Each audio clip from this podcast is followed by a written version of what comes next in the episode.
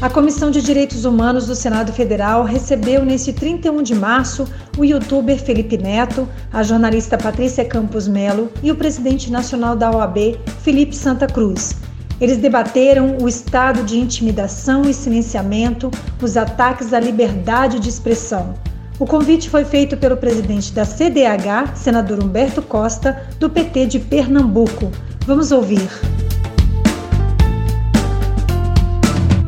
Bem, boa tarde a todos e a todas. Nós estamos aqui para participar de um debate, uma audiência pública informal da Comissão de Direitos Humanos do Senado Federal. Eu queria esclarecer inicialmente é, como vai ser o processo e também é, de que maneira a comissão tem funcionado. Na verdade, por conta da pandemia, o Senado está funcionando de modo remoto e o que tem funcionado é a comissão que faz o acompanhamento ao processo de pandemia da Covid-19 e o plenário. As comissões, elas têm é, funcionado informalmente, de modo que esse evento que nós estamos promovendo agora, ele é uma audiência pública informal, é uma live há mais ou menos duas semanas atrás, nós fizemos uma outra live que tinha por objetivo discutir é, a questão das tentativas de restrição à autonomia universitária, à liberdade de expressão nas universidades.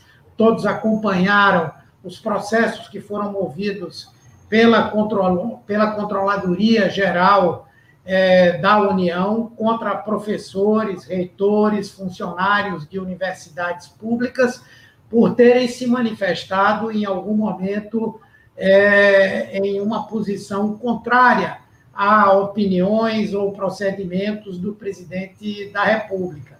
Tivemos aqui a participação de pelo menos quatro é, servidores, professores, reitores que foram é, vítimas desse tipo de perseguição.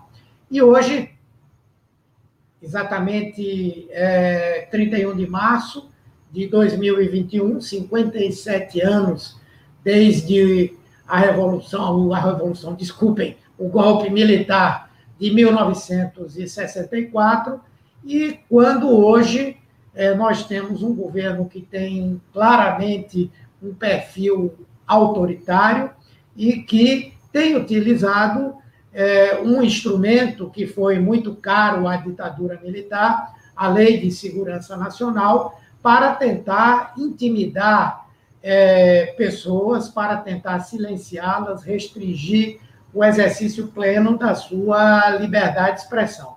E hoje nós temos é, três convidados que, sem dúvida, têm exercido um papel importante é, não apenas na defesa da liberdade de expressão, mas na tomada de decisões que afrontam as tentativas que existem hoje no Brasil de, de cerceamento é, das liberdades. Nós vamos contar aqui com a jornalista Patrícia Campos Melo, ela trabalha é, na Folha de São Paulo, ela foi responsável por uma denúncia extremamente relevante, um trabalho de investigação extremamente relevante que envolveu é, as eleições de 2018 e que, inclusive, teve grande papel na decisão do Congresso Nacional de abrir uma comissão parlamentar mista de inquérito para investigar não somente a propagação de notícias falsas pelas redes sociais, mas também da propagação de discursos é, de ódio. É? Ela, inclusive, foi vítima de uma gigantesca perseguição. Aliás, os três que estão aqui hoje, uma gigantesca perseguição pelos é, chamados bolsomínios, né, que promoveram ataques os mais diversos contra ela e contra os nossos outros dois é, convidados.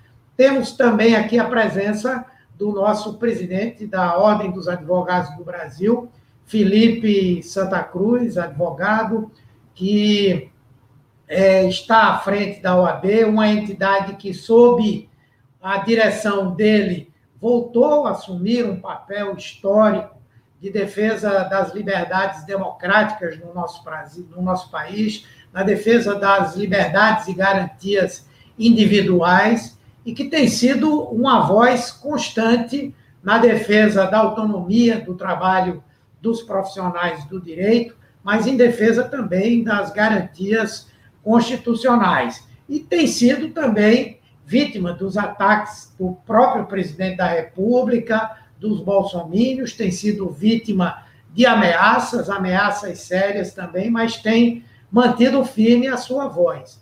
E, por último, nós convidamos aqui também o, o Felipe Neto, né, que é influenciador digital, é hoje uma das pessoas que tem é, uma das maiores audiências nas redes sociais e que tem é, cumprido um papel muito importante em diversas ocasiões, no respeito também à liberdade de expressão, na defesa é, de grupos que são vítimas de intolerância e discriminação racial, social, enfim, e que também vai nos dar o prazer de estar aqui hoje.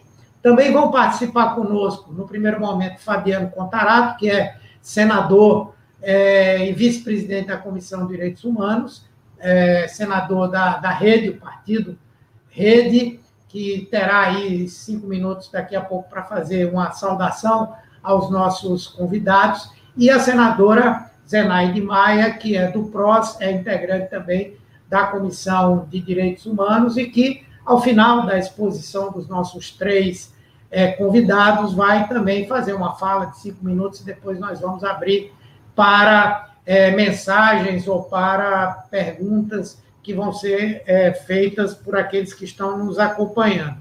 A ideia é que cada um dos três tenha três minutos, depois os cinco minutos da senadora Zenaide. É, vamos colher aqui algumas perguntas mais relevantes e devolveremos a eles a palavra para que eles possam é, fechar de modo que a live não possa não se estenda muito, que pode se tornar cansativa para os que participam e para os que acompanham. Eu queria somente fazer uma, um resumo aqui de algumas informações sobre a Lei de Segurança Nacional e apresentar uma proposta. Né?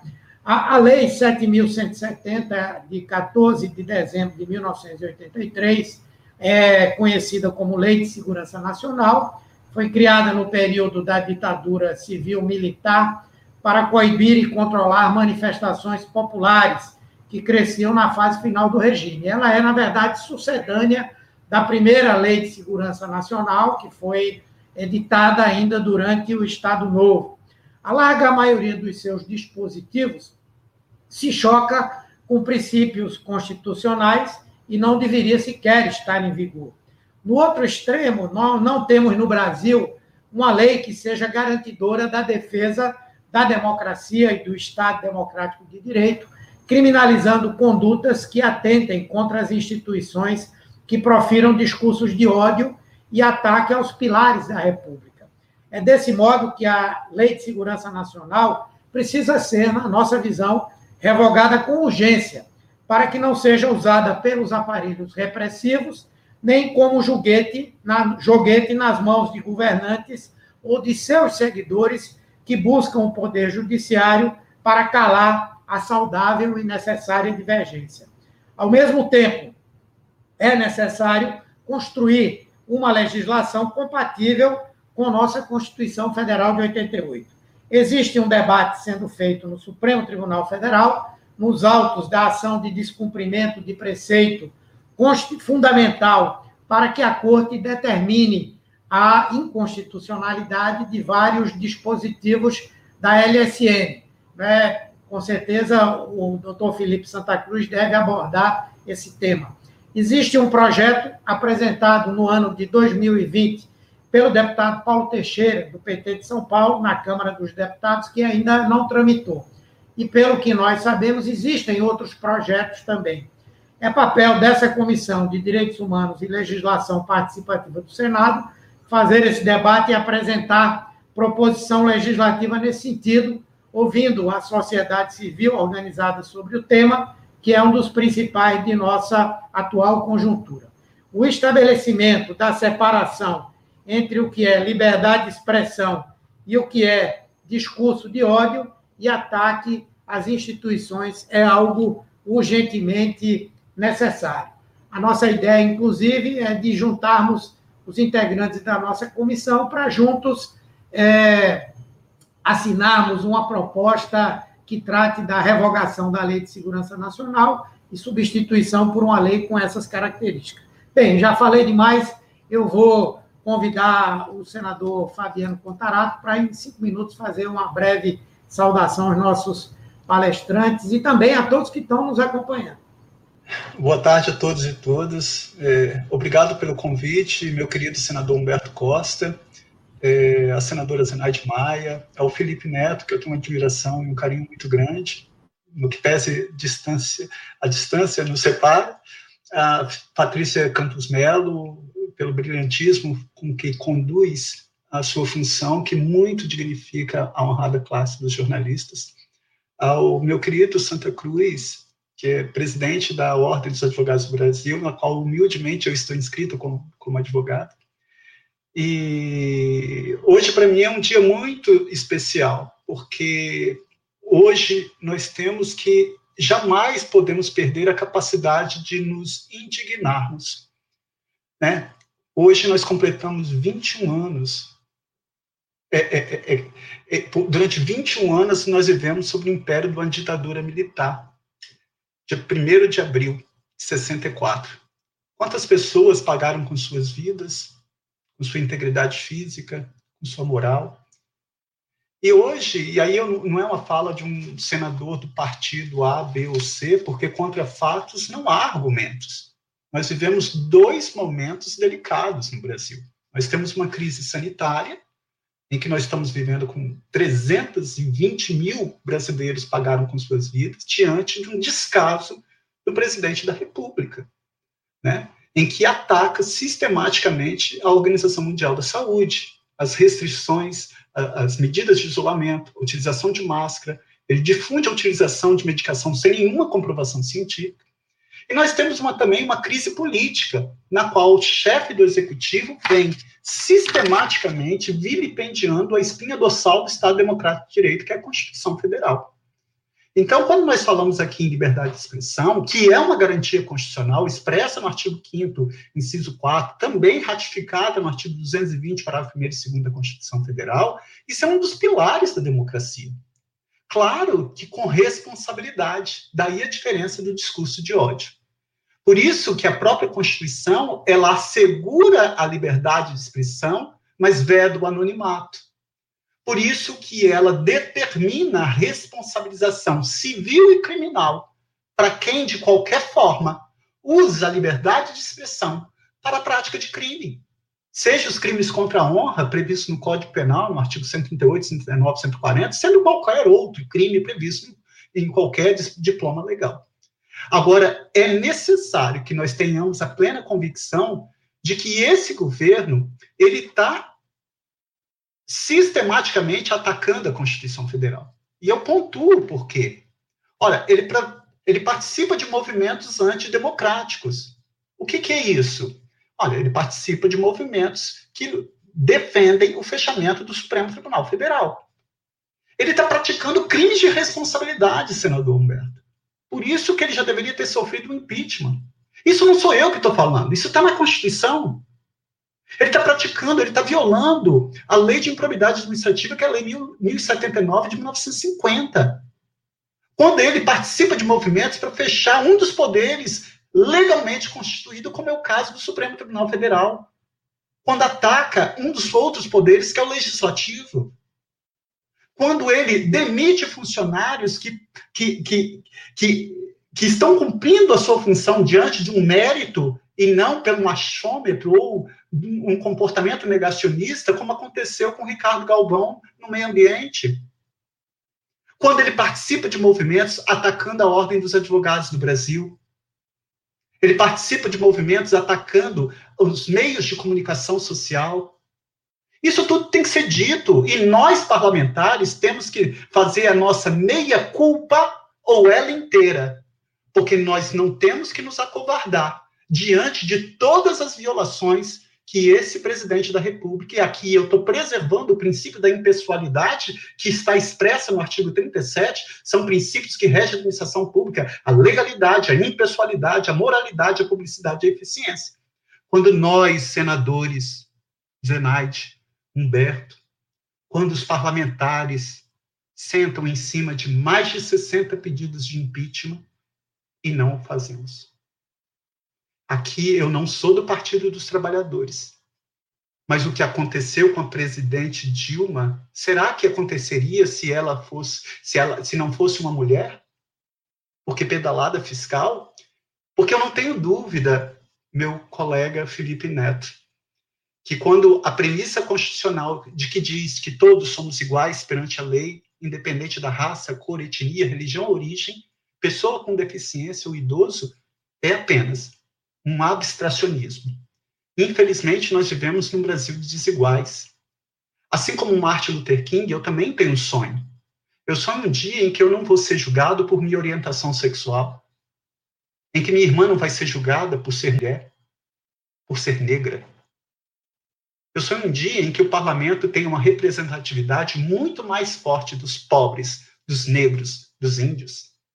Enquanto isso, estamos nós, senador Humberto, brancos, homens, ricos e engravatados, decidindo a vida de milhões de pobres. Trace o perfil socioeconômico de quem realmente o Congresso Nacional representa. Esse, esse governo não é um governo dos pobres, não é um governo da democracia, não é um governo para os índios, para as mulheres, para os idosos. Esse é um governo para os banqueiros e para os grandes empresários. Essa fala, por favor, dispensem qualquer orientação partidária. Eu estou falando como um simples professor de direito penal e processo penal. Mas eu não posso me furtar e perder a capacidade de me indignar com a omissão do Congresso Nacional em não acatar sequer um dos pedidos de impeachment, porque a liberdade de expressão ela é ampla, ela atinge a liberdade de pensamento, a comunicação social, a liberdade artística, de reunião, liberdade de ensino e pesquisa. Nós tivemos o ministro da Educação que queria tirar verbas dos cursos de sociologia, antropologia e filosofia, porque esses cursos não davam retorno. Nós aprovamos agora um orçamento que cortou, em plena pandemia, 22% da saúde. Cortou das universidades federais, dos institutos federais, e fez um aporte ao Ministério da Defesa. Tudo isso para falar que nós não vamos nos calar diante desse vilipêndio, desses ataques sistemáticos às instituições, seja ela a Ordem dos Advogados do Brasil, seja ela os meios de comunicação social, seja ela o Poder Executivo, Legislativo e Judiciário, e, acima de tudo, preservando esse direito constitucional de, da liberdade de expressão na qual as pessoas estão sendo vítimas por uma polícia política. Perdão por ter me estendido um pouco, mas eu fiz questão de humildemente fazer esse desabafo e agradeço, senador. Desejo a todos um excelente encontro. Muito obrigado, Fabiano. De imediato, nós vamos passar a palavra à jornalista Patrícia Campos Melo, inclusive para que ela possa incorporar nos seus comentários. A Folha de São Paulo de hoje faz uma publicação a partir de um levantamento feito pela ABERT, Associação Brasileira de Emissoras de Rádio e Televisão, em que constata que entre 2019 e 2020 houve um aumento em 168% né, nos casos de agressões verbais ou de outra ordem a jornalistas, sendo que mais da metade dessas agressões partem do presidente da República e de seus filhos. Então, você podia é, também aproveitar e comentar um pouco isso e achar que é interessante. Muito obrigado. Bom, eu que agradeço, muito obrigada, senador Humberto Costa, senador Fabiano Contarato, senadora Zenaide Maia, muito obrigada pelo convite. É, eu queria começar falando uh, sobre o dia de hoje, que obviamente uh, todos nós sabemos que marca uh, o golpe de 64 e o início da ditadura militar, é, para a gente falar um pouco sobre o conceito de um governo autoritário. Né? A gente tem vários estudos mostrando que hoje em dia a maior parte dos governos autoritários são governos autoritários, mas democraticamente eleitos. Né? Eles vão corroendo as instituições por dentro, usando instrumentos da democracia para corroer essa mesma democracia.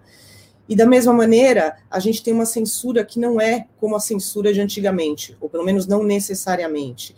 Do mesmo jeito que você não precisa mais de um cabo e um soldado para fechar o Supremo, fechar o Congresso e fazer tudo isso, você não precisa mais daquela velha, velha imagem do censor numa redação dizendo que pode publicar, o que não pode, o jornal publicando o poema de Camões. Você tem é, maneiras muito mais insidiosas de censura. E uma das marcas maiores da censura que a gente vê hoje é, é a intimidação. Essa intimidação uh, se dá de diversas formas.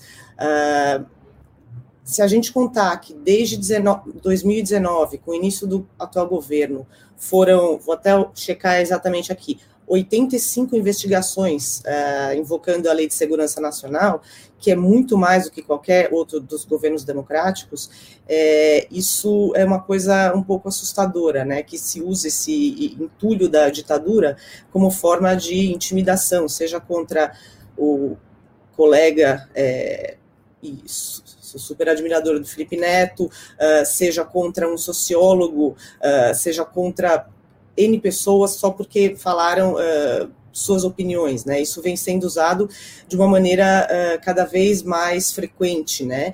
É, acho que o Felipe Santa Cruz, obviamente, vai explicar todas as implicações jurídicas disso, é, mas essa é uma das maneiras de, de uh, intimidação. A outra maneira de intimidação é o assédio judicial. Os jornalistas vêm sendo uh, processados sistematicamente, de uma forma muito mais frequente, inclusive processados, por exemplo, em reportagens que usam a lei de acesso à informação, que usam documentos oficiais, ou seja, coisas inimagináveis uh, há um tempo atrás.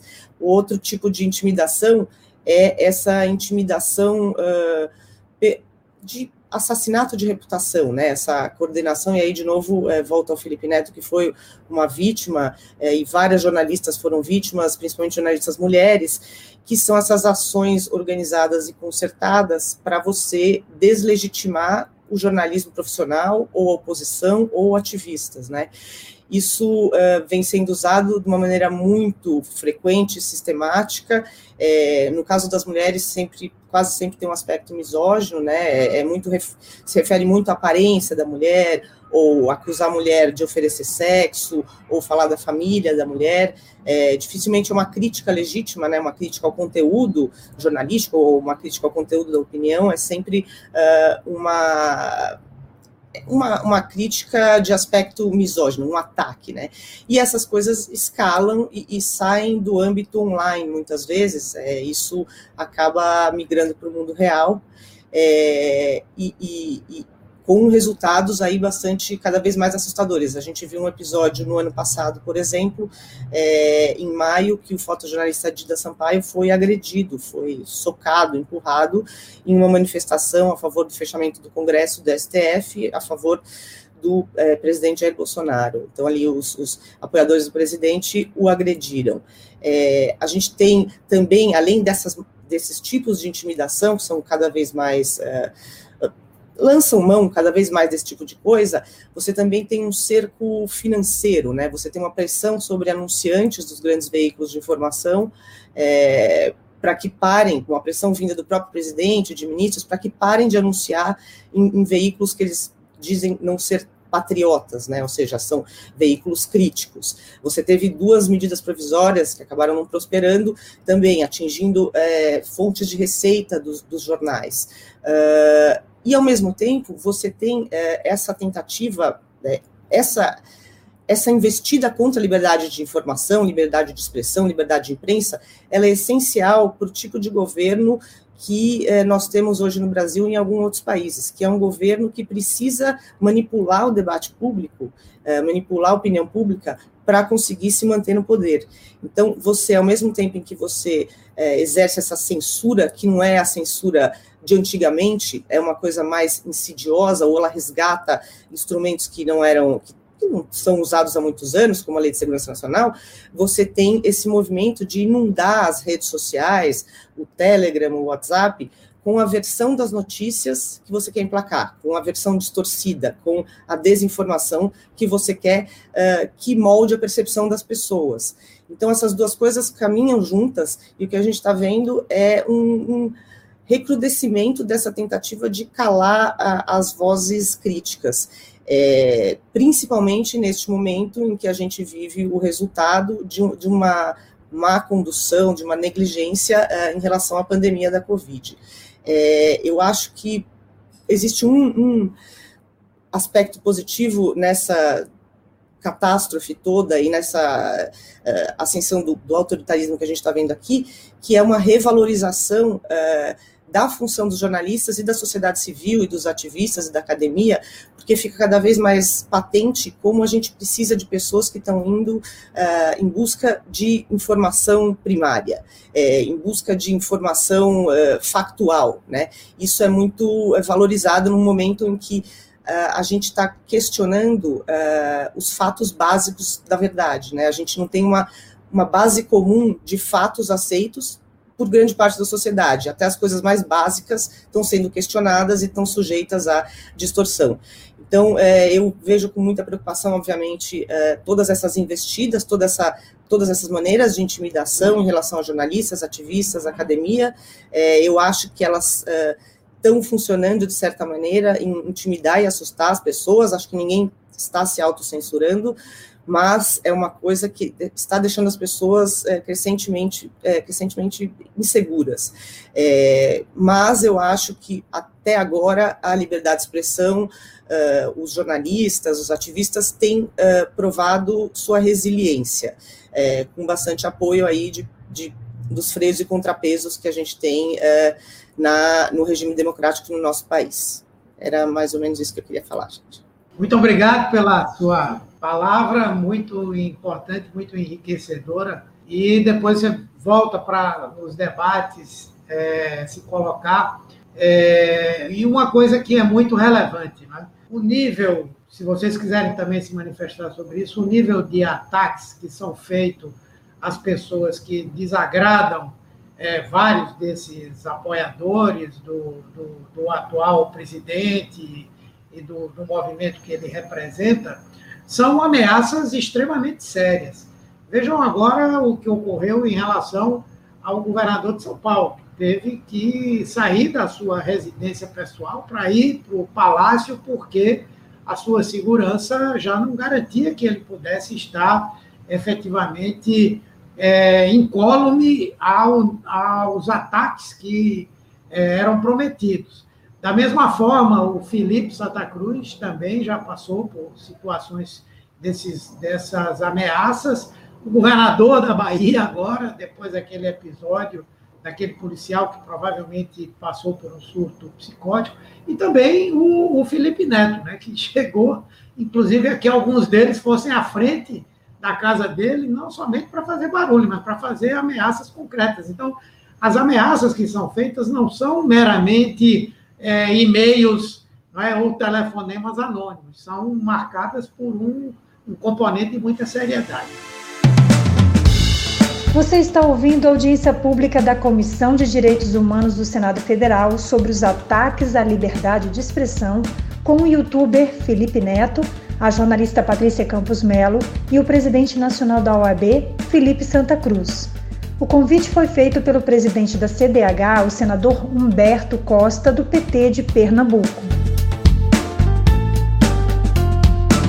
Quero passar a palavra ao presidente da Ordem do Brasil, dos Advogados do Brasil, Felipe Santa Cruz. Para quem não sabe, ele é, é, filho de Fernando Santa Cruz, que é um dos mais é, conhecidos é, desaparecidos políticos. Sobre ele há um livro chamado Onde Está Meu Filho, foi escrito pelo ex-preso político Francisco de Assis e que narra toda a epopeia de sua avó, é, Dona Elzita Santa Cruz, que dedicou sua vida não somente a defender a liberdade, a democracia, a anistia no Brasil, mas de buscar encontrar seu filho.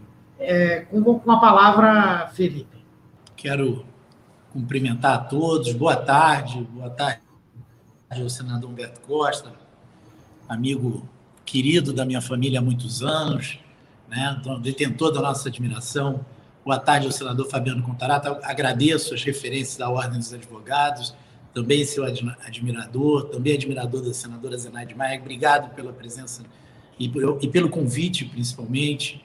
É, quero cumprimentar o Felipe Neto e a Patrícia Campos Melo. Né? Eu acho que nós, e aí colocando a OAB no campo das instituições, as instituições no Brasil, eu estou aqui perante o Senado da República, né, uma comissão que é das mais relevantes do Senado da República, as instituições brasileiras, ao contrário do que muitas pessoas falam, elas vêm mostrando resiliência.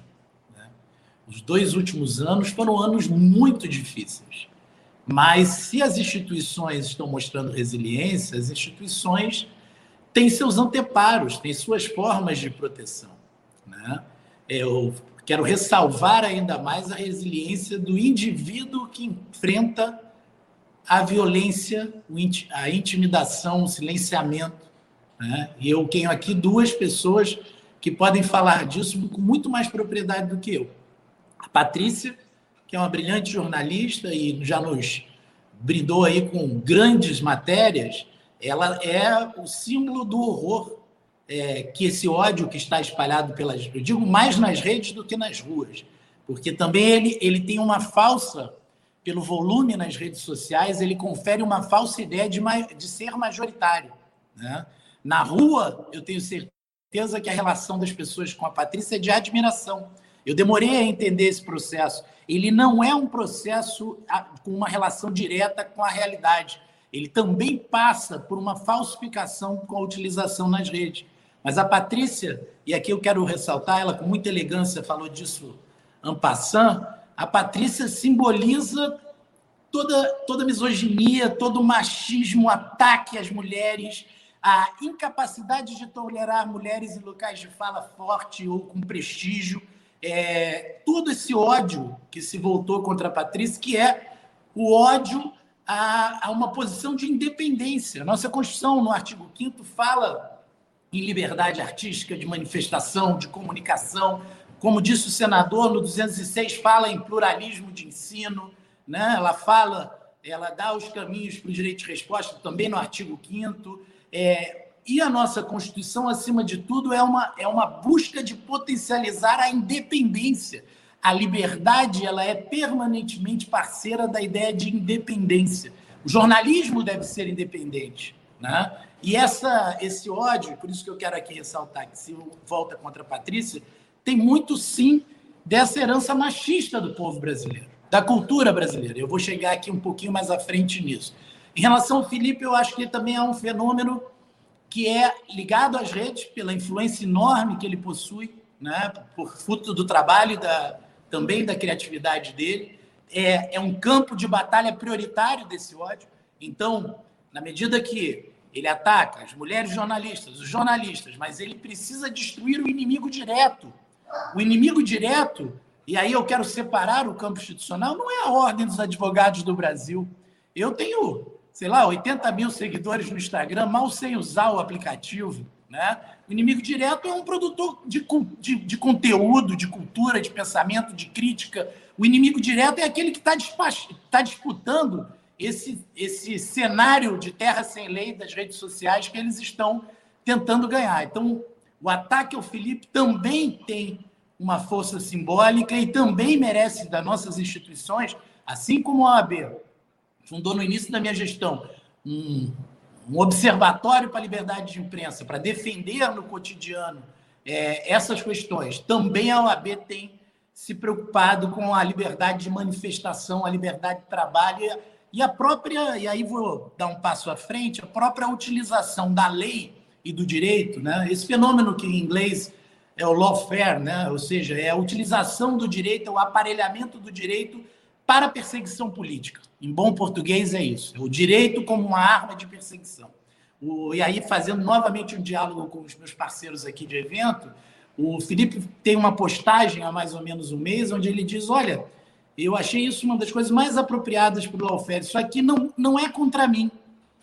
Não é contra mim, porque eu tenho estrutura, pelo tamanho da minha atividade, pelo sucesso profissional, eu tenho como contratar advogados, eu tenho como enfrentar um processo judicial que no Brasil é caríssimo, né, de difícil acesso e com custos elevadíssimos. Eu tenho como aguentar essa pancada durante não sei quantos anos. Né? Eu, eu vivi agora, tive uma liminar aqui na Barra da Tijuca, o, o filho do presidente da República, o deputado Eduardo Bolsonaro, faço questão de dar o nome, mentiu sobre a minha mulher, disse que eu, deve, eu, eu havia ajuizado determinada ação para beneficiar minha mulher, sem que ela não tenha nem produtora, não tenha lei, projeto escrito na Lei Rouanet, dentro da busca deles de criminalizar a Lei Rouanet, e eu consegui eliminar. Eu, presidente da Ordem dos Advogados do Brasil, estou há 15 dias lutando para intimar o deputado Eduardo Bolsonaro para que, que os aplicativos é, retirem do ar essa publicação. Eu, que sou presidente da maior entidade de classe da advocacia no mundo. E o Felipe fala: quem quer, quem eles buscam intimidar? É aquele que não tem essa estrutura de proteção. Esse é um processo continuado. Ele quer atingir as pessoas que estão lá na ponta, no seu grupo de WhatsApp familiar. Felipe, também a OAB está discutindo com o instituto que o Felipe participa a questão do cala a boca já morreu, quero aqui parabenizá-lo, né?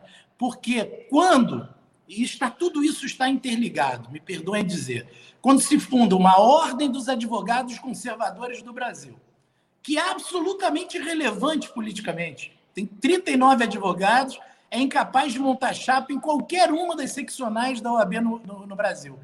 Vem a público, utiliza do destaque que essa agenda tem nas redes sociais e da, e da manipulação que há nessas plataformas, através daqueles que ficam impulsionando esse pensamento, para que, e aí é muito importante para a nossa reflexão, franquear advocacia gratuita para processar quem critica o senhor presidente da República. Critica o senhor presidente da República. O que está tentando se fazer? Está tentando, se isso não é lawfare, eu não sei o que, que é. Está tentando se utilizar, e o judiciário deve ter uma atenção especial com o que está acontecendo.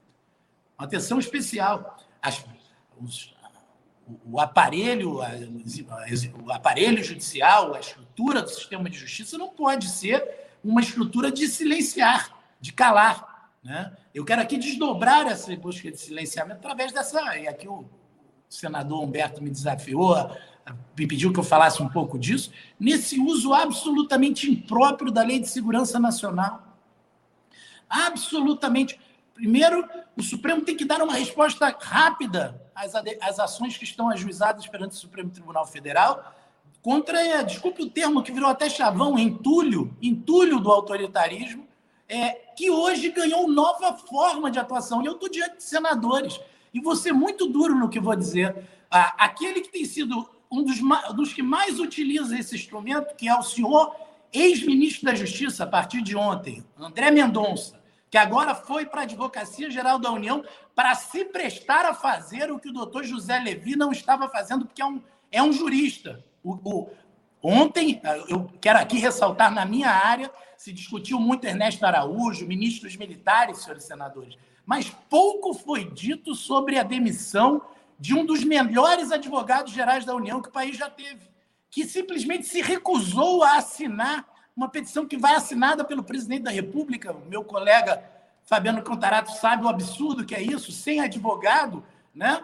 Uma petição que vai assinada ao Supremo contra uma jurisprudência absolutamente pacífica, conquistada também por nós da OAB, que é a capacidade concorrente de estados e municípios. Este homem é demitido, exonerado. Para o seu lugar vai o ministro André Mendonça, que, em troca de uma vaga para o Supremo, vamos ser muito sinceros e diretos, em troca da perspectiva, e aqui quero chamar a atenção daqueles que estão se dobrando a essa marcha do autoritarismo, achando que podem ter algum benefício. Eu quero dizer de forma muito clara: aqueles que colaborarem com o que está acontecendo no futuro serão na sociedade brasileira como aqueles que colaboraram com o nazismo na França ocupada. Pagarão com o seu nome, a sua honra e com o nome da sua família. Não tenho qualquer dúvida do que estou dizendo. Então, é hora de dar um basta. Essa audiência, desculpem o desabafo, essa audiência é porque nós estamos vendo, todos nós, de alguma forma, temos o mesmo mapa, temos a mesma identidade do que está acontecendo, a identificação do que está acontecendo, mas nós estamos normalizando o absurdo. Nós estamos aceitando que faz parte da vida ter grupos milicianos na polícia, ter policiais, por exemplo, como no caso do Felipe Neto, um policial civil que se especializou como se a Polícia Civil do Rio de Janeiro não tivesse o que fazer. Se ele não tem o que fazer, eu dou uma dica: ele pode achar quem matou Marielle Franco. Se ele está com tempo disponível, e eu acredito que a Polícia Civil do Rio de Janeiro não tem tempo disponível, nem estrutura disponível, pois esse policial civil pediu audiência, quero aqui reforçar, que eu ainda não recebi a data, houve uma data e depois um adiamento, para falar com o chefe de polícia. É hora da polícia dizer que ela não pode ser usada como braço de uma política de, de intimidação. Nem a federal, nem a civil, nem as polícias militares, nem as milícias digitais essa, essa ordem é uma ordem à margem da lei. É uma ordem que trabalha as franjas da sociedade e as franjas da legalidade. E nós temos que juntar todas essas pontas.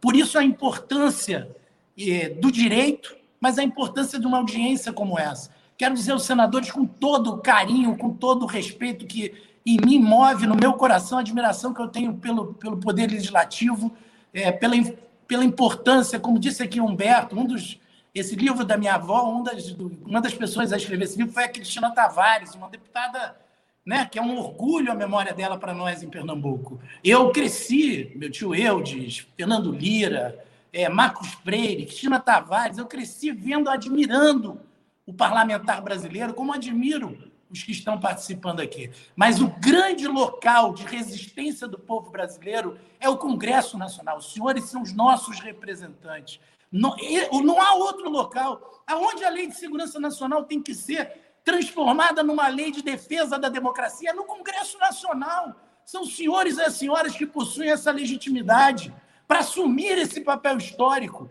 de juntar essas pontas e efetivamente banir é para sempre a intolerância. Chega de ser tolerante com a intolerância. O que, ela, o que ela visa é matar a liberdade que nós conquistamos a duras penas, como foi dito aqui. A duras penas. Nenhum presidente da República, no período é, é, pós-Constituição de 88, teve o benefício do silêncio dos seus opositores. Seja Sarney, Collor, Itamar, Fernando Henrique, Lula, Dilma, Michel Temer. Nenhum deles teve essa facilidade do silêncio que o presidente da República busca. Calar a crítica, não resolver os problemas. Então, é hora de, de enfrentarmos isso. Perdão se eu me, me adiantei, perdão o tom do desabafo, mas é pela alegria de estar aqui perante o Senado da República, com todo respeito e deferência, para dizer: vamos em frente, vamos à luta. Né? Ainda bem que minha avó é, do céu está né, tá sendo tenho certeza, porque o céu ela está no paraíso, o céu elas estão, estão impedindo, né, impossibilitando que ela veja que há gente comemorando a ditadura militar, é algo que seria impensável para a dona Zita. Muito obrigado. Ok, muito obrigado, Felipe Santa Cruz. Excelente a sua colocação, emocionante, inclusive para todos nós, e com a veemência que se faz necessária nos dias atuais para garantir a defesa da liberdade e da democracia. Nós vamos agora ouvir a palavra do Felipe Neto, que é hoje um dos maiores influenciadores digitais, não só do Brasil, mas do mundo, uma pessoa que tem cumprido um papel muito importante é, em defesa da liberdade, da democracia no nosso país, que por conta disso tem sido vítima de numerosos e distintos ataques. Né? Aqui já foi dito que ele chegou ao ponto de ter um delegado exclusivo para mover ações é, contra ele. E hoje ele fez uma postagem que eu acho que é muito interessante para a gente poder começar a fala dele. Ele postou que o pessoal pergunta se tem medo de morrer. Lutar pela democracia é viver. Quem não luta já está morto. A palavra é sua, Felipe. Obrigado. Obrigado, senador. Eu quero agradecer o convite é, aos senadores, ao Felipe Santa Cruz e à Patrícia Campos Melo, que já se tornaram amigos, amigos de luta, amigos é, de tantas coisas que já passamos aí, mesmo nesse pouco tempo. É, hoje é um dia muito triste para o Brasil, né? É um, é um dia que representa uma tristeza para a nação. É, o dia que representa né, o que aconteceu em 1964 e, e acordar hoje e ver as postagens que tomaram o Twitter e até as meia dúzias de gato pingados que estão se manifestando Brasil afora é muito desgastante, muito triste. E, e é para mim, para uma pessoa que não, não viveu a ditadura, né? Eu não vivi esse período. É, eu apenas estudei sobre ele, li sobre ele. E uh, estar aqui na presença do Felipe Santa Cruz, cujo pai foi perseguido e assassinado por essa corja militar, né, pós-golpe em 1964, é, eu imagino que dor deva representar para ele, para sua família, ver essas pessoas comemorando e celebrando esse dia como se fosse uma, uma revolução que foi necessária para o país e sempre, como sempre, utilizando o eterno fantasma do comunismo como argumento. Né? É incrível como o fantasma do comunismo sempre está à espreita do Brasil mesmo sem nunca ter efetivamente sido uma ameaça real, sem nunca o Brasil ter é, flertado ou sequer realmente tomado uma atitude ou dado um passo nessa direção, ele sempre continua no discurso da extrema-direita para impor medo na população. Então não é diferente agora, como não era em 1964, quando esse também foi o argumento para esse golpe nojento que aconteceu na nossa história. É, eu acho que é muito importante que a gente mantenha a história viva. Eu nasci em 1988, exatamente no mesmo ano que nasceu a nossa Constituição. Ou seja, é, eu vivi apenas a democracia, né? vivi apenas o período pós-ditadura militar. E cresci com muito medo dessa ditadura. Porque a minha geração, a que nasceu no final da década de 80, ou no meados da década de 80, cresceu ouvindo com muita proximidade o que, que tinha acontecido no passado recente. Então era natural que nossos pais, nossas mães, nossos avós e professores e, enfim, pessoas ao nosso redor se lembrassem muito claramente do que tinha acabado de acontecer e falassem disso com medo, né, com temor. E quanto mais a história passa, se nós não lembrarmos dela, se nós não repetirmos os, o que aconteceu falando e, e, e, né, e mostrando a realidade, a tendência é que esse medo diminua. E esse, esse hoje é o meu medo. Eu vejo hoje muitos jovens comprando um discurso de reacionários, de pessoas violentas, de autoritários, como se o período da ditadura militar fosse um período maravilhoso na história do Brasil. Isso muito me preocupa. Muito me preocupa. Eu acho que falta até a cultura brasileira um maior incentivo é, para que a gente possa, né, a, a, cultura nessas horas exerce um papel fundamental de contar a história. Quantos filmes, quantos livros, quantas histórias, quantos, quantas músicas, quanto tudo foi utilizado para que nós no, nunca esqueçamos da Primeira Guerra Mundial, da Segunda Guerra Mundial, dos, da, da, da temeridade do nazismo, do fascismo e de tudo que aconteceu na Europa. Então a cultura é muito fundamental nesse momento e a gente precisa fazer com que a cultura brasileira também faça essa lembrança, para que a gente não perca a memória. Né? Mas, enfim, falando agora um pouco do que está acontecendo nesse exato momento, a gente está vivendo algo assombroso, realmente muito difícil de lidar, e uh, eu acho que é fundamental que a gente entenda o seguinte: hoje há uma tentativa de silenciamento através do uso da Lei de Segurança Nacional contra é, a população e pessoas públicas com alguma voz. Isso está muito claro, estabelecido, todo mundo está vendo acontecer. E é fundamental, sim, que a gente lute pelo fim da Lei de Segurança, para que seja revogada a Lei de Segurança Nacional, que é, como já foi dito aqui, um entulho da ditadura militar, uma lei que não tem mais cabimento dentro de uma sociedade democrática como nós vivemos hoje e do que nós defendemos. Mas também é importante que a gente ressalte a diferença muito clara, e que tem que ficar muito clara, entre uma crítica política ao presidente da República, seja ela contundente ou não, seja ela com palavras duras ou não, seja chamar de genocida, seja chamar de assassino, seja chamar de responsável por morte, seja como for. A diferença entre a crítica política ao presidente em exercício e o que fez e fazem os membros reacionários dessa extrema-direita doentia e mau caráter que defende fechamento de Congresso Nacional, que defende fechamento do STF, que propõe o tempo inteiro medidas violentas, que propõe atirar em opositores, que propõe dar porrada em ministros do STF, que propõe o tempo inteiro o ódio, a violência e discursos que nós não podemos tolerar na sociedade. A diferença entre essas duas coisas tem que estar muito clara, porque o que eles fazem nesse momento é dizer: ora, usaram a Lei de Segurança Nacional contra o deputado lá, o, o, o machão bombadinho, que gosta de ameaçar os outros, usaram contra a Sara Inverno, que montou um grupo de milícia em plena Brasília, usaram contra o, o, o outro jornalista, pseudo-jornalista, que ficava o tempo inteiro promovendo golpe e, e, e ruptura né, do, do, da nossa democracia no Twitter e nas redes sociais. Então também tem que usar contra o Felipe Neto, já que ele chamou o presidente de genocida. Ora, são coisas tão absurdamente distintas e há um abismo tão grande entre as duas coisas que é até bizarro que isso seja uma pauta de diálogo dentro do cenário brasileiro. Você criticar um presidente da República não pode ser enquadrado no mesmo lugar onde um, um, um sujeito é, atira fogos de artifício contra o STF, contra o prédio do STF. Então, é, é muito importante que fique clara essa diferença. E que fique claro também que nós precisamos fortalecer, dentro dos meios legislativos, o combate a esse tipo de atitude, tanto em discurso quanto em ação.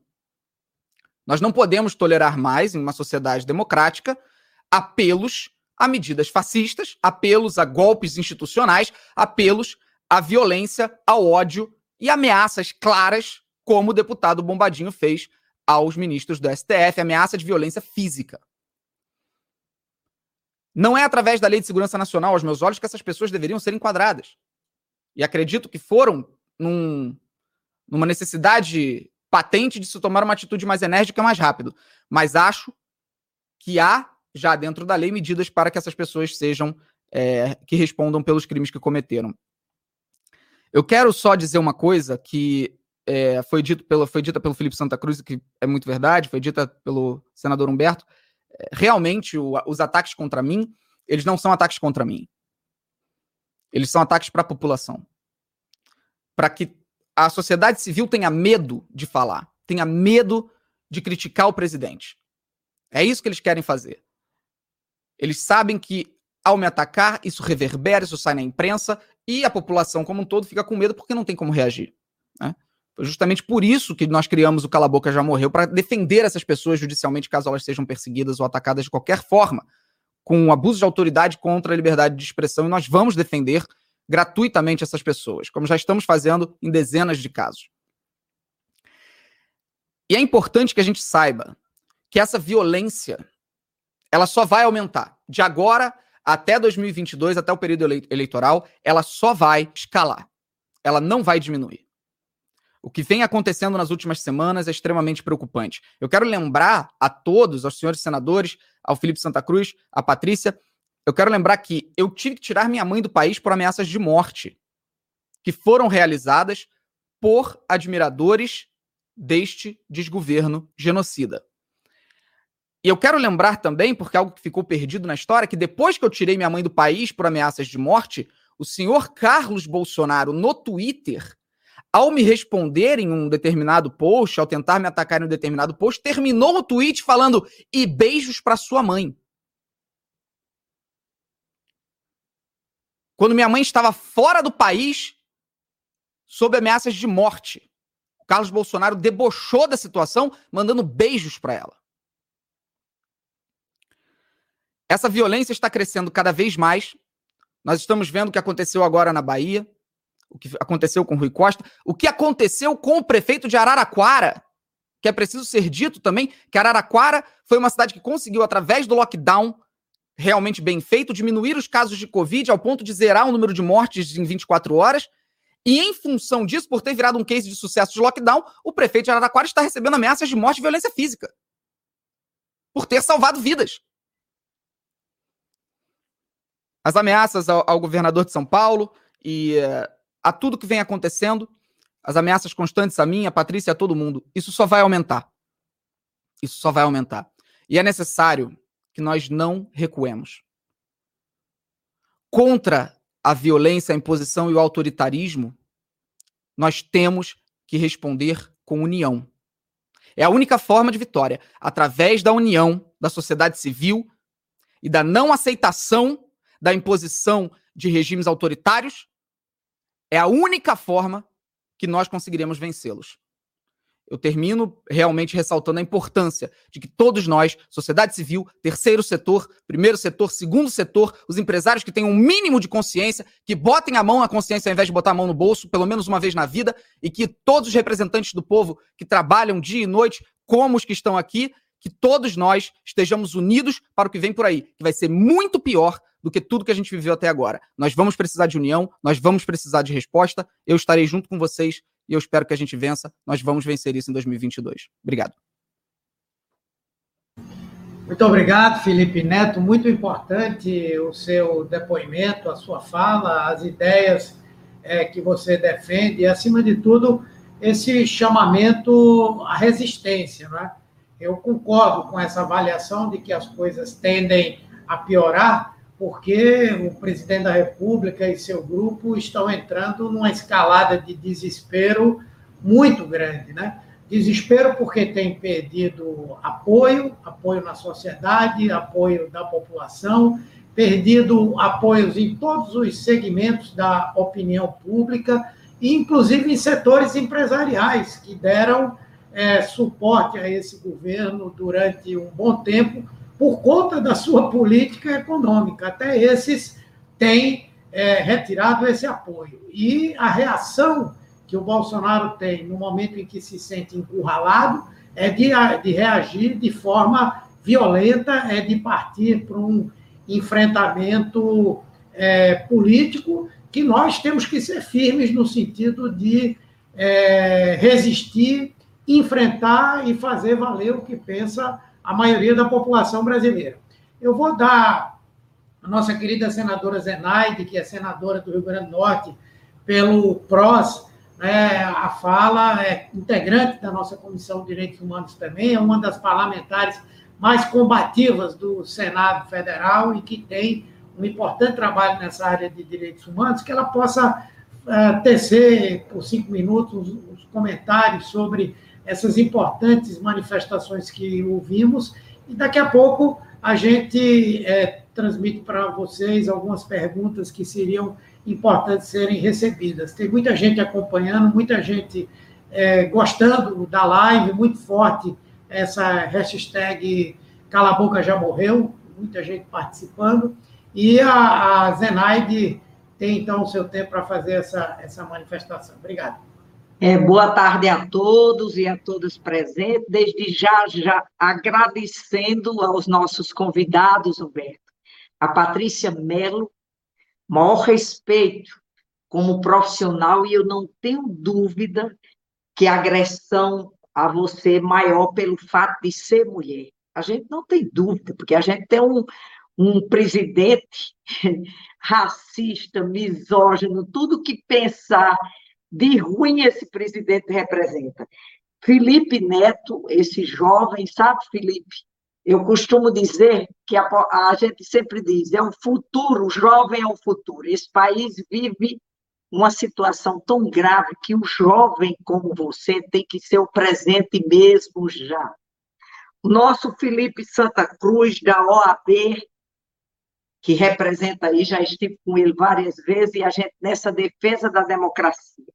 Eu queria dizer o seguinte: me chama a atenção para esse governo, um governo autoritário, que a gente tem que suportar, um presidente da República autoritário, um presidente que intencionalmente deixa milhares de brasileiros, mais de 300 mil morrer, a maioria de morte evitável, porque minha formação é médica, infectologista, e eu sei que se ele tivesse no comando, obedecendo a ciência, fazendo o que o mundo já mostrou, a gente não estaria com essa quantidade de óbito.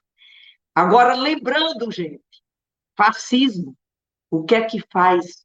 Intimida pela intimidação, a politização, a politização das forças de segurança. É isso que está acontecendo com vocês e com os outros que está acontecendo. Eu estava lembrando aqui que a médica Ludmilla, aquela que foi lá no Palácio do Planalto, que ia ser a ministra, você viu o que fizeram? Os bolsonaristas que acharam que ela era de muito de comunista, elas também já teve que se afastar, porque as ameaças foram grandes. E dizer o seguinte: nós tivemos dois grandes governos fascistas no mundo, e não foi fácil tirar. Por isso que eu acho que o apelo que o Felipe Santa Cruz, o Felipe Neto, Humberto Costa, o meu colega Cantarata está fazendo é a hora da gente reagir, porque a tendência é ficar pior. Isso é um governo, um desgoverno, e ele não tem o mínimo respeito pela vida, gente.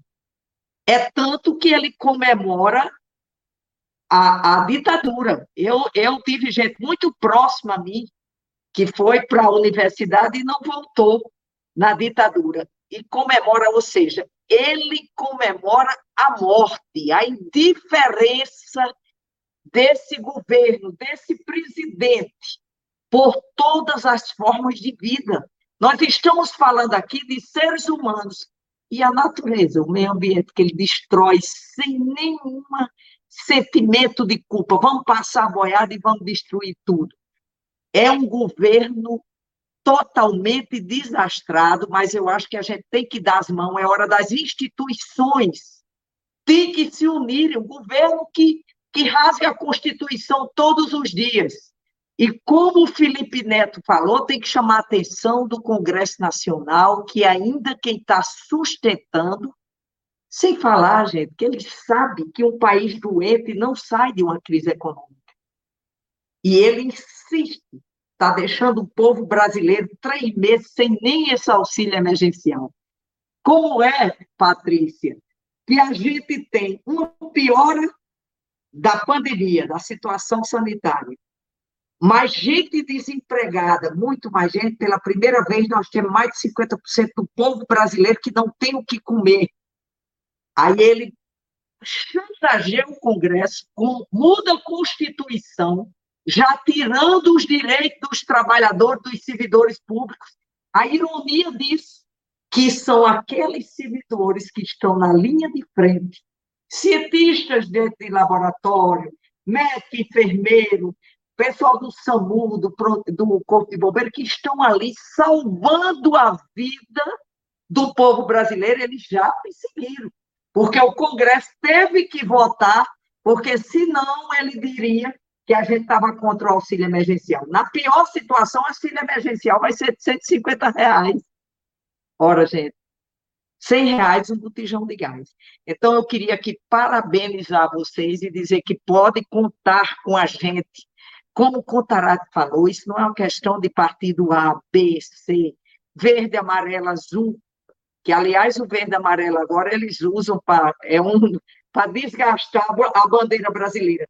Isso aqui é uma questão de defesa de um país e de todas as formas de vida que habitam esses mais de 8.500, 8 milhões e 500 mil quilômetros quadrados. Então, contem com o Zenaide e contam com vocês. E eu queria terminar dizendo assim, cala a boca, já morreu sim porque nós aqui, e vamos clamar a sociedade brasileira, as instituições, para dar as mãos e manter. Não existe país forte com instituições fracas, e é isso que ele quer fazer: intimidar o povo. Intimidar, isso se chama fascismo. Lidar com um ditador já é difícil, mas parece que ele tem mais cinco, né? Que são os filhos. Um, dois, ou três, parece que é quatro ou cinco já. Então, já é difícil um, imagina uma família toda. Então, o Zenai está aqui na luta pela democracia, a gente sabe o que é a ditadura, a liberdade de expressão. Por que, que eles temem vocês da, da imprensa? Porque informação é poder. Gente. O que eles não querem é o poder. Por exemplo, o Felipe falou da cultura. Cadê o Ministério da Cultura? Foi a primeira coisa que ele acabou. A cultura, ele tirou os recursos da cultura brasileira, porque ele sabe que a cultura é a digital de um povo. Se nós não, não sabemos de onde viemos e como estamos, para onde vamos. É isso que o fascismo prega, é isso que o autoritarismo prega, e nós não vamos calar.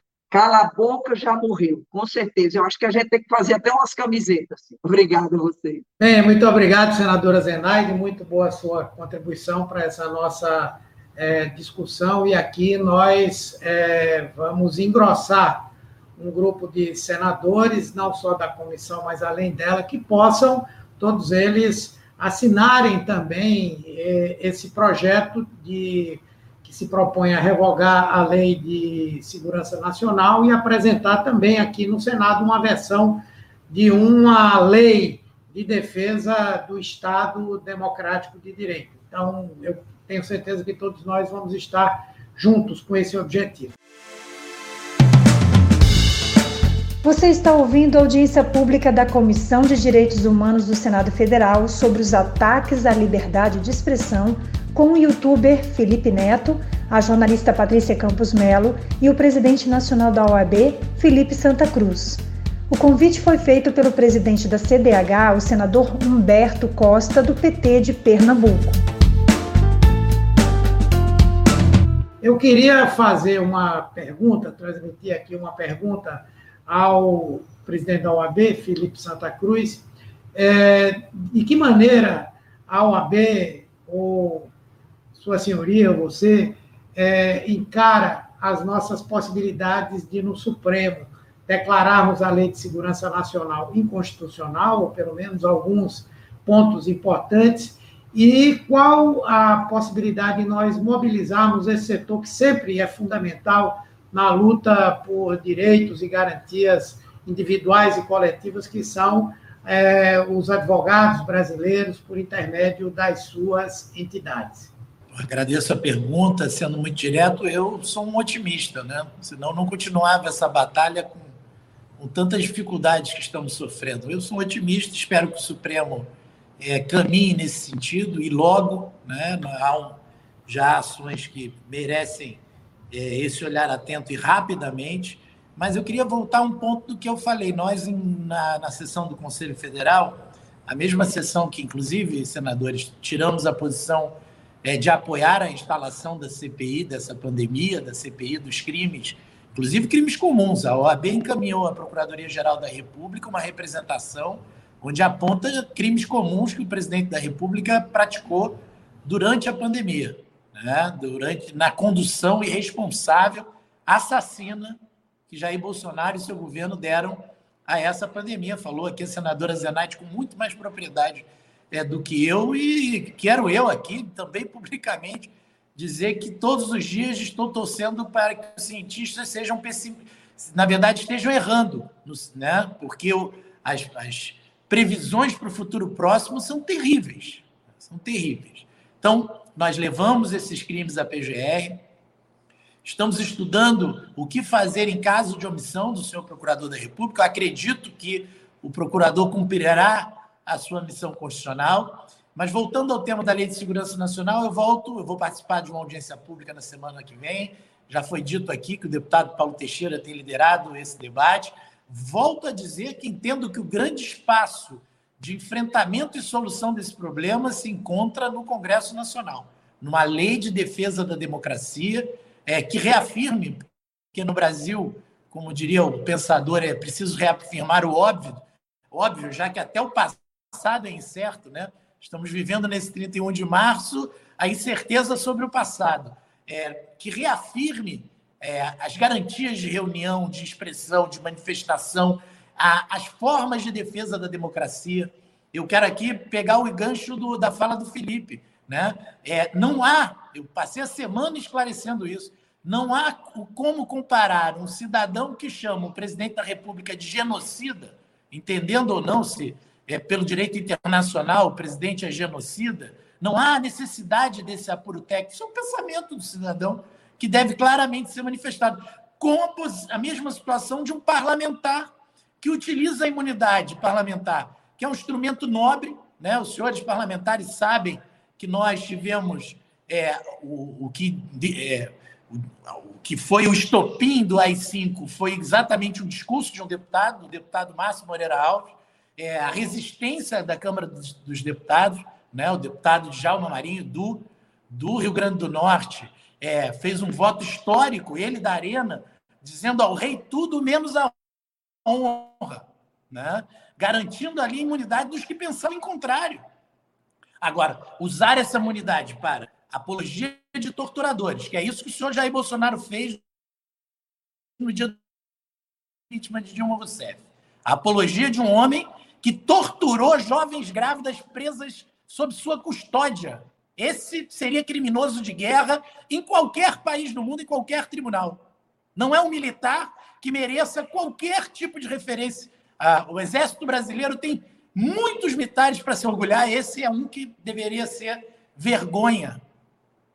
Então, é, o grande espaço de defesa, é, essa imunidade, quando utilizada contra a democracia, merece sim essa, essa reação. Entendo eu que essa reação deve vir do próprio Congresso e de uma lei que aprimore a própria imunidade parlamentar, a imunidade da tribuna do Congresso, deve ser preservada para que ela não seja utilizada pró-fascismo, contra a própria liberdade, contra a própria democracia. Esse é o, o, o, o imbricamento que estamos. E, e a Casa do Povo, o Congresso Nacional, é o local para esse debate em, em, primeiro plano, porque senão eu quero aqui dizer, parte desse lawfare, parte dessa utilização da estrutura do país, é, jurídica do país, do sistema judicial contra a própria cidadania vem desse protagonismo excessivo que o Poder Judiciário vem tomando em vários temas.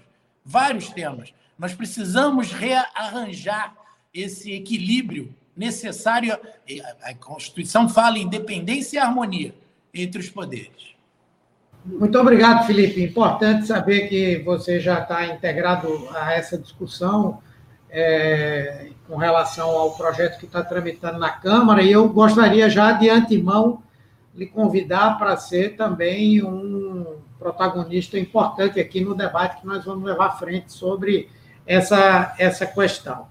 Mas eu queria fazer aqui duas perguntas para o Felipe Neto, que chegaram aqui, e acho que são interessantes porque procuram é, estimular algumas respostas a preocupações que todos nós temos. A primeira é do Rodrigo Capa. Ele pergunta como resolver essa segregação do nós contra eles na política democrática. E é, a outra pergunta que vem de Ana Luísa no Facebook, que ela diz: como é que você, que lida tão bem com a juventude, acha que esse estado de intimidação impacta na formação dos brasileiros do futuro. O que é que você sente de retorno desse teu público, de milhões e milhões de seguidores? Duas questões gerais assim que eu acho que são bem interessantes. Maravilha. É, bom, excelentes perguntas, né? É, respondendo a primeira, eu sempre tento me manter, quando eu vou responder tecnicamente alguma coisa, dentro da minha área de expertise, que é a comunicação. É, no cenário político, sou um novato, até no terceiro setor sou um novato. Eu acho que a política do nós contra eles é uma, uma, uma matéria que passa pela comunicação. É uma comunicação que sempre funcionou no Brasil. Né? Infelizmente, historicamente, nós temos uma, uma cultura bastante voltada para isso. O nós contra eles funciona em diversos setores diferentes. E uh, a gente vê isso das, nas coisas mais superficiais, como um Big Brother, até as coisas mais profundas, como uma eleição. Então, o, é muito difícil você falar sobre encerrar o nós contra eles em uma cultura extremamente futebolística quando se trata de, de qualquer assunto. Nós transformamos tudo em Fla-Flu, tudo em Corinthians contra Palmeiras. É uma coisa quase que, que é quase que cultural mesmo do Brasil. É importante que a gente estabeleça também onde que está esse nós contra eles. Né? Porque até pouco tempo atrás, esse nós contra eles foi empregado de uma maneira extremamente nociva, que foi na, na, na fundamentação e criação do antipetismo no Brasil. Que todos nós hoje já temos o discernimento para saber como ocorreu. Né? O, o que foi a, a, a criação do antipetismo no Brasil. É, do qual eu fiz parte, inclusive, ativamente xingando, ofendendo e discriminando tudo que vinha é, relacionado ao PT. É importante que a gente entenda que, nesse momento, quando a gente fala de fascismo, quando a gente fala de autoritarismo, a gente não está num cenário de nós contra eles, onde nós precisamos entender o peso das coisas, equilibrar os argumentos, encontrar um meio termo. Isso não existe numa, numa luta contra os, os fascistas. Isso não existe. Então, esse momento específico é um momento de luta. Não pode ser visto de outra forma. Nós não podemos tentar agora encontrar a razoabilidade no, do, do Jair Bolsonaro, porque ela não existe. A razoabilidade da família Bolsonaro não existe. É uma família de pessoas autoritárias que querem tirar a liberdade do povo, que sonham com isso. E basta ver o histórico deles. Não precisa ir longe. Os próprios admiradores dessa família também defendem as mesmas coisas. Eles não escondem essa admiração pelo autoritarismo. Então, o, o, nós devemos sim combater o nós contra eles e a polarização e essa coisa radical de, de argumentação quando nós estamos num regime onde nós temos pessoas é, minimamente sensatas debatendo. Quando nós temos fascistas, é momento de luta. E no momento de luta, a gente não tem muito o que fazer além de lutar. Né? É, nós não podemos, eu vejo muita gente fazendo isso, foi feito em 2018, hoje menos, mas ainda acontece, validar essas pessoas. Esse é um grande problema que nós temos hoje. A validação dos argumentos fascistas vem acontecendo ainda agora. Eu falo e sempre uso a CNN Brasil como exemplo, não gostaria de utilizá-los, adoraria que eles mudassem a postura, mas é necessário utilizar. É, embora a CNN tenha jornalistas incríveis contratados, é, a CNN Brasil, desde que foi fundada, criou essa, essa ilusão de que nós devemos mostrar todos os lados de todas as histórias. Isso não é verdade. Porque quando você vai falar sobre a Alemanha nazista, você não chama um nazista para debater.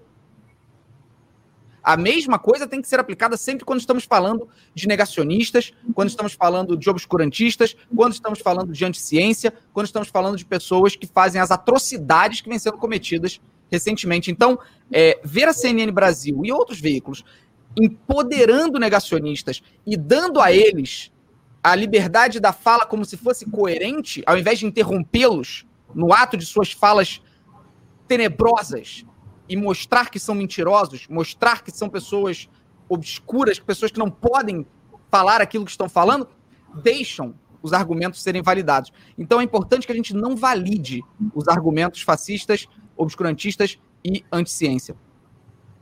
Então, com isso dito, falar sobre acabar com nós contra eles nesse exato momento, considero até uma utopia. Nós estamos num momento de luta. E a segunda pergunta que foi, acho que sobre jovens, né? Foi sobre o, o, as consequências para os jovens, e isso é uma coisa que me preocupa bastante. Como eu lido com jovens é, cotidianamente, né? No meu trabalho, eu falo com muitos adultos e com muitos jovens também. Meu canal hoje tem uma audiência muito grande, são 300 milhões de visualizações por mês, o que atinge todas as faixas etárias, inevitavelmente. E uh, eu vejo nesse momento, com muita preocupação, um crescimento muito grande de jovens, principalmente do sexo masculino, é, esse crescimento deles em achar o Bolsonaro uma figura carismática, achar esse, esse autoritarismo, essa violência, uma coisa carismática. Dentro do cenário gamer, há uma preocupação muito grande em relação a isso. Isso é debatido internamente entre criadores de conteúdo, entre as próprias plataformas, o porquê que isso está acontecendo. A gente ainda não tem uma resposta mas a gente está tentando chegar nela. E me preocupa sim, eu já vou encerrar, me preocupa sim que nós tenhamos tantos jovens se tornando reacionários tão cedo. E mais uma vez eu volto ao que eu falei lá no início, quando eu comecei o discurso, que era a gente precisa do apoio da cultura.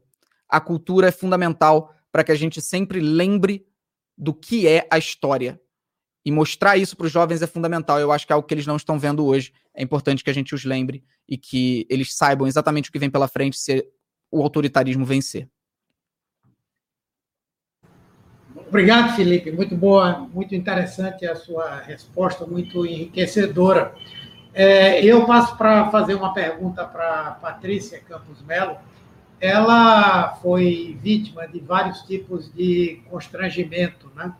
E a partir de tudo que ela vivenciou, especialmente é, dos ataques que ela sofreu por meio das redes sociais, ela escreveu o livro A Máquina do Ódio, né? E certamente é, teve que lidar de vários pontos de vista como, de como isso corrói a nossa democracia, né? E a nossa pergunta é exatamente como é que nós podemos fazer face a isso, a esse processo de corrosão da democracia que vivemos hoje e que tem como um dos fundamentos importantes a, a violência digital. Obrigada pela pergunta, senador. Queria também agradecer ao Felipe Santa Cruz, Felipe Neto, senadora, senador Contarato, pela gentileza e generosidade. É, eu vou falar também do ponto de vista que eu entendo, vou ficar na minha casinha, que é do ponto de vista de informação. Uh, eu acho que, em relação a, a, essa erosão da democracia que a gente está vendo, a gente tem um desafio básico, que é fazer a verdade viralizar. Hoje em dia, a gente tem uma luta muito desigual. É, vou te dar um exemplo. Se você diz uh, bandido bom é bandido morto, isso é forte, curto e falso. Só que é muito mais uh, emocionante, revoltante do que você explicar em várias vezes por que, que isso não é a verdade, por que, que você precisa de educação, etc. Ou outra coisa, é você dizer, uh, vou te dar um exemplo, na eleição do Donald Trump em 2016, a notícia falsa que mais viralizou era sobre o Papa, dizendo que o Papa apoiava o Trump. Então, essa notícia circulou N milhões de vezes.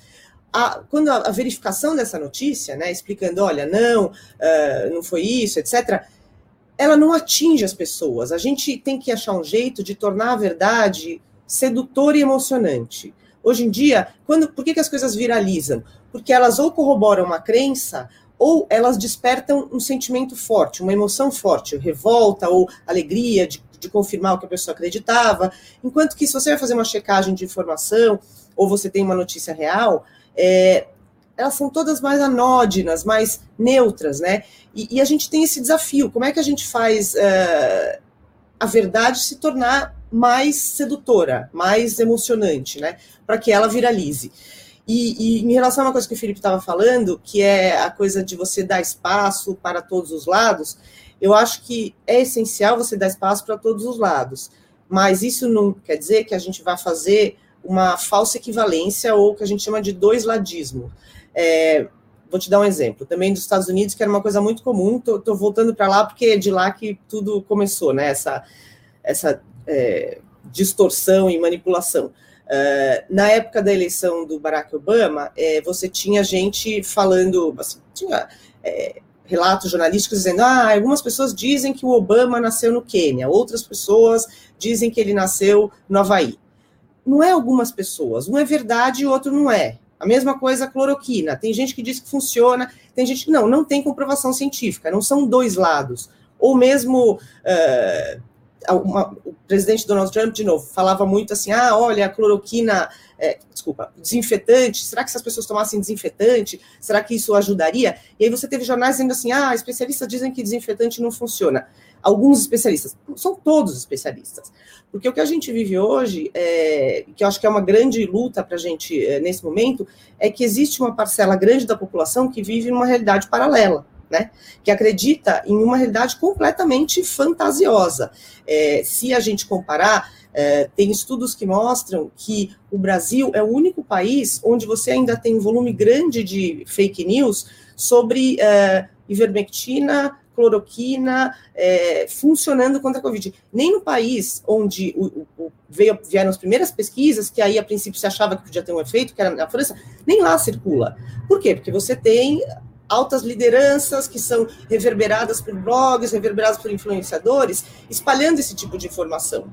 É, então, acho que a gente deve se focar nesse, é, nesse objetivo, que é difícil, é uma luta muito desigual, né? Mas a gente precisa fazer a verdade viralizar. Com certeza, muito obrigado. Muito interessante a sua colocação. É, e é muito comum sempre nós ouvirmos é, e é uma constatação de que a mentira caminha de uma forma muito rápida, né? e a verdade caminha muito lentamente. Bom, nós, nós já estamos aqui com uma hora e 23 minutos de, de live. Eu queria sugerir que os três pudessem fazer as suas considerações finais, para a gente também não prolongar por muito tempo. E depois, se o Contarato e a Zenai quiserem dizer alguma coisa rapidinho, a gente também escuta. Então, vamos inverter a ordem de novo. A gente pode começar com o Felipe Neto, depois o Felipe Santa Cruz e, por último, a Patrícia. Felipe Neto.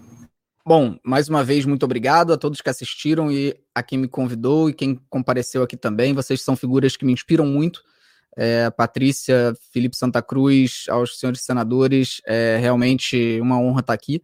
E é, eu quero finalizar realmente é, lembrando da necessidade de que nós estejamos unidos. É, não é um momento para a gente ficar perdendo tempo debatendo de esquerda, direita, é, se vai ser um liberalismo, não liberalismo, enfim, é, é um momento de derrotar um regime que flerta constantemente ininterruptamente com o fascismo. E esse momento é de união. Todos nós precisamos nos unir para derrotar isso. É, eu realmente acredito que é, nós tenhamos atingido um, um, cenário onde o Bolsonaro mostrou tudo que tinha para mostrar, toda a sua ineficácia, toda a sua inoperância, toda a sua incompetência como gestor. É, os seus próprios seguidores enxergam isso veem o que ele realmente é, exceto os que são completamente é, obcecados pela figura autoritária e doentia de Jair Bolsonaro. É nem doentia, é mau caráter mesmo, porque doença parece que dá uma conotação de que não é culpa dele. É... Só que esse teto de pessoas realmente autoritárias e, e desconectadas da realidade parece ter sido alcançado, ali entre 28% a 32%. E é nossa obrigação agora, de todos nós, de jornalistas, de Congresso Nacional, de representantes do povo de maneira geral, é, de influenciadores, de artistas, de todos, mostrar para cada vez mais pessoas o quanto esse governo é responsável por mortes, por quebra da economia, por desastre social, por desastre ambiental, por todos os desastres que a gente vem vivendo nesses dois anos de governo e que são um reflexo claro da incompetência, do autoritarismo e do total desgoverno que a gente vem lidando. Então, é, nós temos ainda muito tempo para as eleições, o que é uma coisa que me preocupa. Se as eleições fossem esse ano, acho que o cenário estaria mais propício. Mas falta muito. Então, eu realmente clamo por uma união cada vez maior e que em 2022 nós estejamos de mãos dadas, é, seja você de centro, de esquerda ou de direita, de mãos dadas para derrotar esse regime inacreditável que a gente teve que viver. É, muito obrigado mais uma vez a todos vocês e espero participar mais vezes. Minha porta vai estar sempre aberta, porque eu considero fundamental que a gente vença os fascistas o mais rápido possível. Obrigado.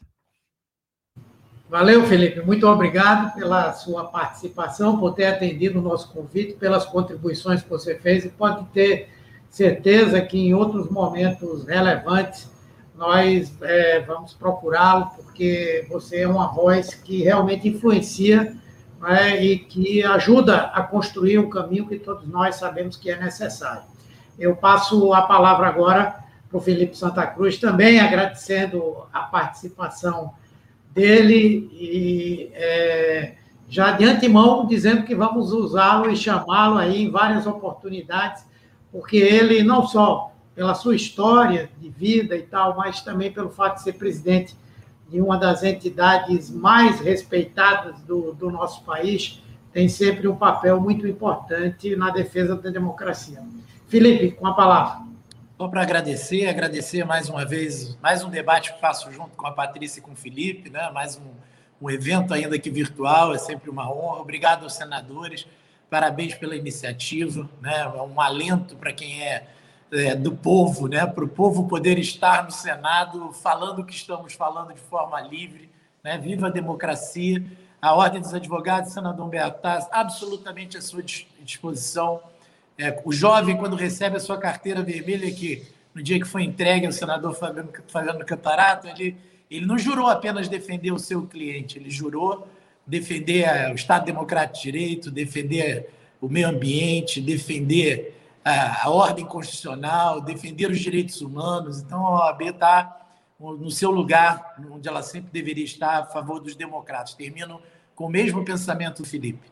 É hora dos democratas brasileiros se unirem não importa é, qual é a discussão econômica, qual é, nós temos é, nós estamos nas, nas redes sociais é, disputando, por incrível que possa parecer, com aqueles que defendem a ditadura. Há 10 anos nós pensaríamos que isso é, seria impossível. É, o nosso silêncio e a nossa demora pode nos levar a um lugar ainda pior. Muito obrigado. Bem, muito obrigado, Felipe. Vamos ouvir agora a Patrícia Campos Melo também, que nos trouxe algumas contribuições muito importantes, inclusive para nós pensarmos para além não é, do trabalho legislativo, das questões do Congresso Nacional.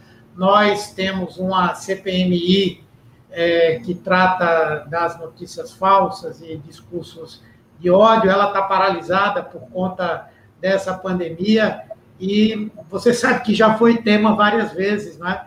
é, da, das nossas discussões, das nossas conversas, e sempre foi relevante o seu exemplo. E nós esperamos que essa CPMI ela traga alguma coisa efetiva para que nós possamos, respeitando a questão da liberdade de expressão, mas ao mesmo tempo permitindo que essas redes sociais sejam um espaço para a propagação de um debate sadio e nem e não disso que nós temos hoje em grande escala. É com você a palavra. Bom, queria agradecer muito o convite, senador Humberto Costa, senador Fabiano Contarato, senadora Zenaide Maia, e o super prazer e honra de estar ao lado do Felipe Neto, Felipe Santa Cruz de novo, muito obrigada. É, eu acho que nesse momento a gente tem um problema urgente que a gente não está encarando com a seriedade necessária, que é o caos que está se preparando para a eleição de 2022. É, a gente vê uma facção uh, dentro do governo, dentro de apoiadores do governo, semeando a narrativa de que a eleição vai ser fraudada. Né? Eles já estão desde lá de trás dizendo que sem voto impresso não serve. O próprio presidente Bolsonaro já disse mais de uma vez que vai ser pior do que os Estados Unidos.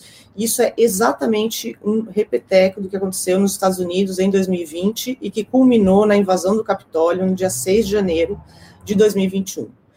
O presidente, o ex-presidente Donald Trump, começou dizendo que o voto pelo correio, que foi necessário por causa da pandemia, ia ser fraudado, que não se podia confiar, etc, etc, a ponto de uma parcela significativa da população ter certeza de que houve fraude na eleição, ainda que não houvesse nenhuma única prova.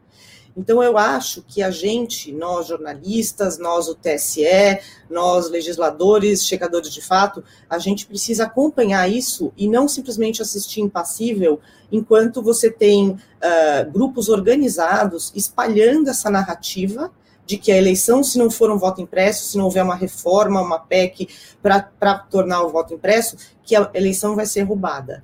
Porque isso é, é uma tragédia anunciada se a gente não identificar quem está fazendo isso, não começar a fazer a contranarrativa de explicar, olha, não houve nunca nenhum caso uh, de fraude disseminada, é, fazer uma coisa educacional com o TSE, tudo isso. Eu acho que é, é uma coisa importante para a gente prestar atenção.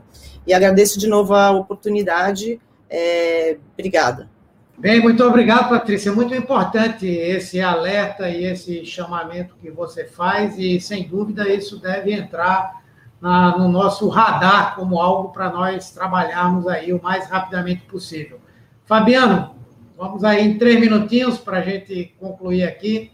A minha querida senadora Zenaide, o Felipe Santa Cruz, o Felipe Neto, a Patrícia Campos Neto, tenho certeza que nós estamos imbuídos no mesmo propósito e defender a democracia, para mim, é uma tarefa diária, é, uma, é um é exercício constante que é apartidário. Para isso, nós temos que nos despir de qualquer vaidade, independente do partido, nós temos que nos unir efetivamente a um propósito para construir, para efetivamente colocar o Brasil nos trilhos para o desenvolvimento econômico, para a geração de emprego e renda, para, para a redução da desigualdade e jamais flertar com um sistema fascista. Agora, eu não posso me calar diante de um presidente que que chega a ter um comportamento misógino, sexista, homofóbico, racista, quando por diversas vezes ele fala que a mulher tem que ganhar menos porque engravida, que não correria o risco de ter uma nora negra porque os filhos foram bem educados, e que se tivesse um, um apartamento do lado de um, de, um, de um vizinho gay, aquele imóvel ia perder valor. E quando eu vejo que a população ela se sente legitimada porque ela vê naquele chefe do executivo aquilo que internamente. Hobbes já falava isso na obra Leviatã, da maldade do ser humano. Então, eu, eu quero aqui me, me somar a vocês, agradecer a todos vocês, a Patrícia, que teve. É, eu, eu fiquei muito feliz, porque eu concordo plenamente quando ela fala que esse discurso de sedução naquilo que impacta, né? É fácil você vender uma falsa verdade, mas para você construir uma narrativa demonstrando que aquilo é falso, isso, a forma de você seduzir essas pessoas é, é o nosso desafio.